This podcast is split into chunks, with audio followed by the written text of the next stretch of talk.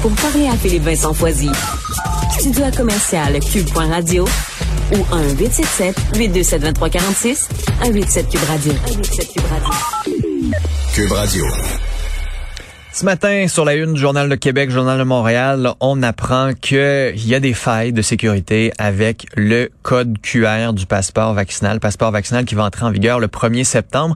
C'est notre journaliste Nicolas Lachance du bureau d'enquête qui a fait ce texte, qui a fait cette enquête et on lui parle à l'instant. Salut Nicolas. Salut Philippe Vincent. Alors, euh, explique-nous un peu là, c'est quoi les problèmes de sécurité? Qu'est-ce que tu as constaté dans ton enquête?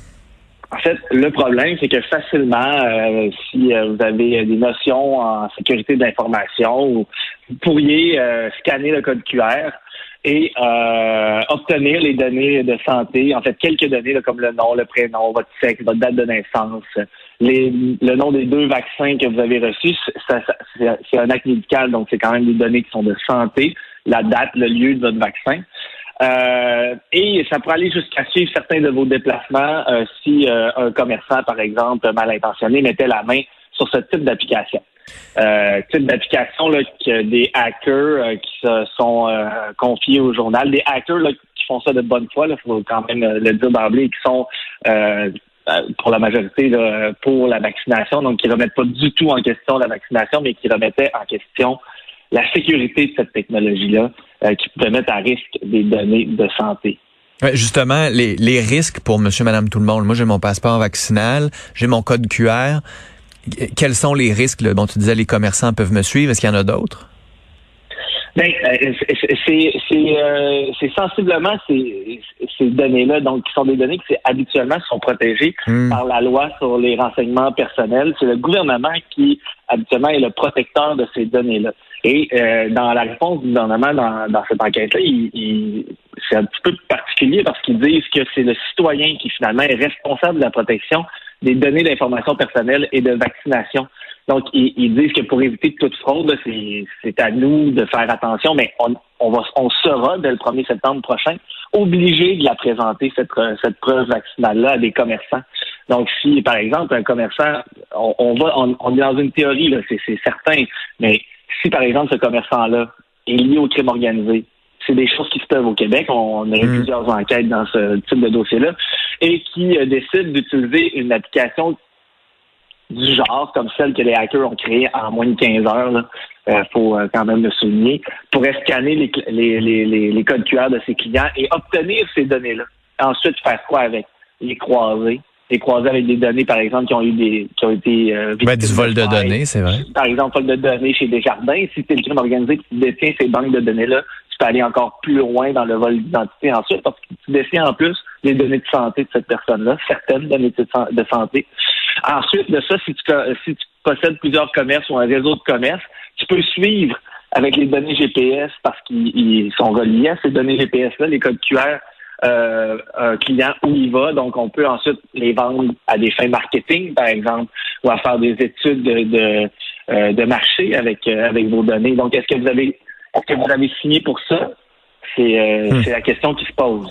Ensuite, c'est vrai que le, le passeport vaccinal, il n'est pas, on peut pas en on peut pas le copier. là. Donc, tu peux le pas a un code raison, QR, là. on peut pas créer un, un, code, un code QR. Ça, les experts sont clairs. Là. Cette, partie-là, c'est vrai qu'elle est sécuritaire. Toutefois, c'est toute la question de vos données personnelles qui Hmm. se pose.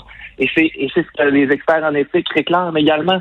C'est de voir est-ce qu'on peut se poser la question, est-ce qu'on peut poser des questions au gouvernement, obtenir des réponses et être assuré. C'est tout ce qui est demandé dans ce dossier-là.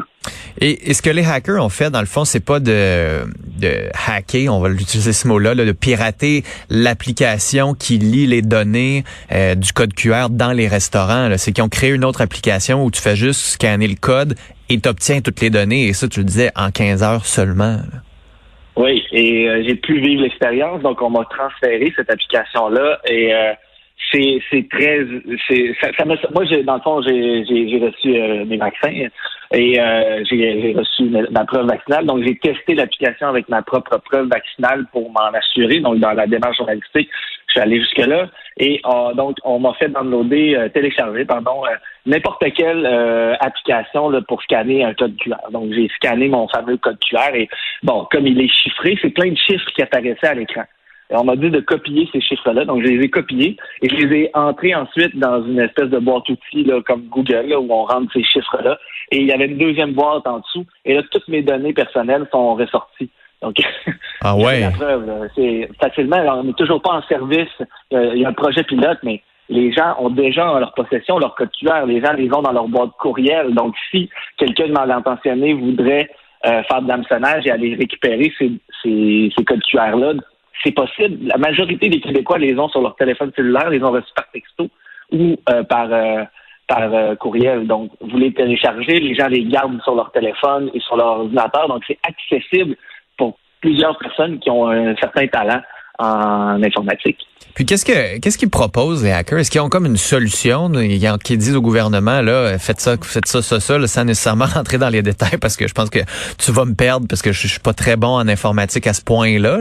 Mais ben, est-ce qu'ils ont est-ce qu'ils ont une solution simple et claire pour euh, améliorer la sécurité de ces codes-là? Ben, pour eux, c'est pas la bonne technologie. De, ah, D'emblée, c'est pas du tout une technologie. Et c'est la même chose chez les experts en éthique qu'on a questionnés, comme euh, Brent William Jones, qui, qui soutient qu'il y a, il y a, c'est, le type de technologie.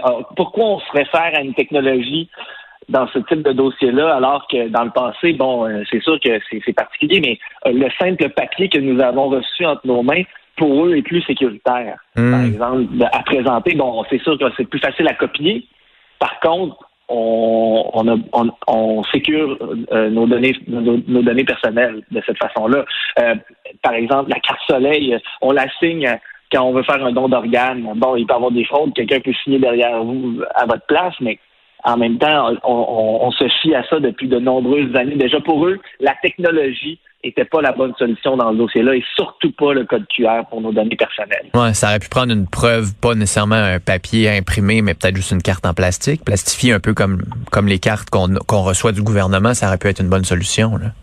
Exactement. Pour, euh, et, euh, j'écoutais M. Dubé en anglais dans, la, dans la période de questions euh, avant-hier qui disait que justement pour ceux qui ne voudront pas utiliser leur téléphone cellulaire intelligent ou qui n'ont pas de téléphone intelligent. Par exemple, je pense à mon père qui a ben un téléphone intelligent.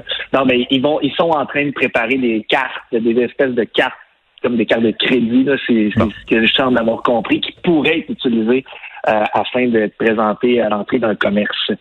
Euh, parce qu'on n'aura pas le choix de, de, le présenter si on veut avoir euh, certaines libertés supplémentaires après le 1er septembre. Ouais, ça risque d'être populaire, surtout après l'enquête que vous avez publiée, Nicolas Lachance. Merci d'avoir été là.